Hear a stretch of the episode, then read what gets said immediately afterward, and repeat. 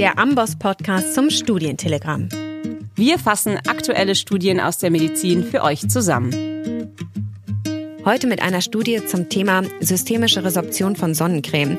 Darüber wollen wir heute sprechen und wir, das sind Annalena und Patricia, Ärztin aus der Amboss-Redaktion. Herzlich willkommen. Ja, Annalena, der Sommer steht ja quasi vor der Tür und auch die Sommerferien fangen bald an, wo der ein oder andere vielleicht noch weiter in den Süden fährt, um sich in der Sonne so richtig schön braten zu lassen. Ich finde, da kommt die Studie, die du uns heute mitgebracht hast, eigentlich genau zum richtigen Zeitpunkt, weil es geht ja da auch ums Thema Sonnencreme und auch eine fragliche Resorption von Sonnencreme ins Blut. Kannst du uns noch mal kurz erklären, was in der Studie untersucht wurde? Ja klar, und zwar hat die im JAMA veröffentlichte Studie untersucht, inwieweit Sonnencreme eben tatsächlich systemisch resorbiert wird. Also quasi inwieweit die Sonnencreme, die wir auf die Haut auftragen, dann auch im Blut ankommt.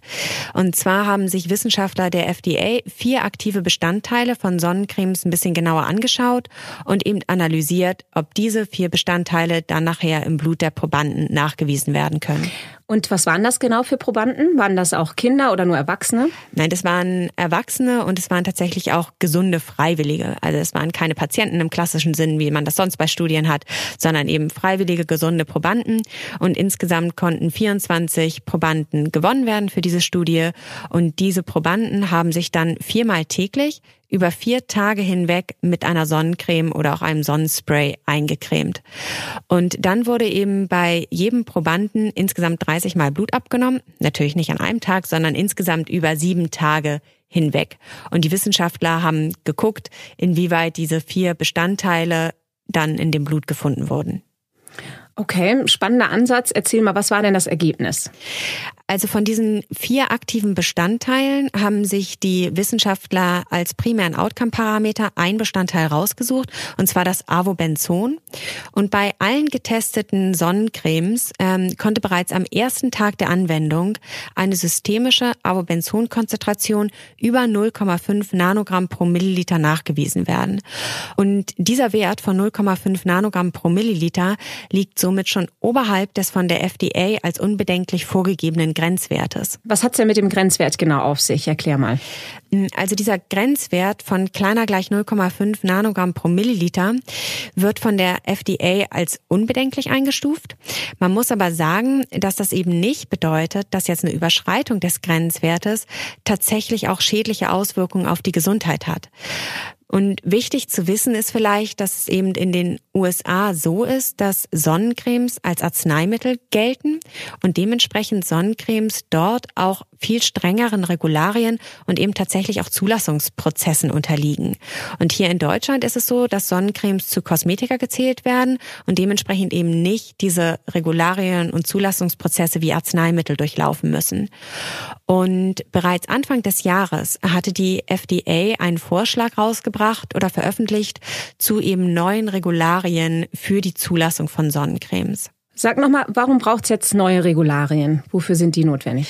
Also diese Regularien, die es im Moment gibt, die gelten quasi schon seit 1999. Und man muss sagen, dass sich einfach in den letzten 20 Jahren auch tatsächlich einiges getan hat. Zum einen, was die Nutzung der Sonnencremes angeht, denn es wird mittlerweile einfach viel mehr Sonnencreme verwendet. Wir wissen irgendwie alle quasi, dass ähm, Sonnencremes als Prävention gegen Hautkrebs wichtig ist. Und dementsprechend gibt es tatsächlich auch Menschen, die einfach sich täglich mit Sonnencreme eincremen. Und zum anderen hat es natürlich auch eine Entwicklung der Sonnencremes und der Bestandteile selber gegeben. Ja, also vom Lichtschutzfaktor gibt es mittlerweile eben Lichtschutzfaktor 50 plus und dementsprechend gibt es auch neue Bestandteile, in den Sonnencremes. Und welche Auswirkungen diese Bestandteile haben, das ist einfach viel zu wenig untersucht. Mm. Ja, das stimmt. Und würdest du jetzt sagen, dass man beim Gebrauch von Sonnencreme doch lieber vorsichtig sein sollte? Nein, also die Autoren weisen tatsächlich auch explizit darauf hin, dass das Benutzen von Sonnencremes mit einem ausreichenden Lichtschutzfaktor eine wichtige präventive Maßnahme gegen Hautkrebs ist und dass man das auch weiter unbedingt tun sollte. Und man muss dazu auch sagen, dass diese Studie jetzt ein sogenanntes Maximal Usage Trial war.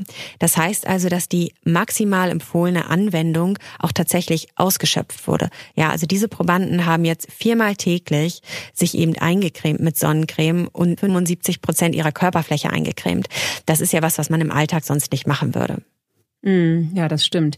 Also man kann festhalten, Im Grunde braucht es dringend weitere Studien, um zu ergründen, ob vom Körper aufgenommene Sonnencremebestandteile vielleicht negative Auswirkungen auf die Gesundheit haben könnte.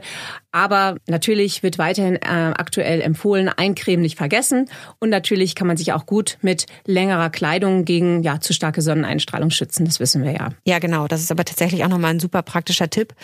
Und ähm, für alle, die das Thema nochmal ein bisschen mehr vertiefen wollen, der Originaltitel der im JAMA veröffentlichten Studie lautet Effect of Sunscreen Application under Maximal Use Conditions on Plasma Concentration of Sunscreen Active Ingredients.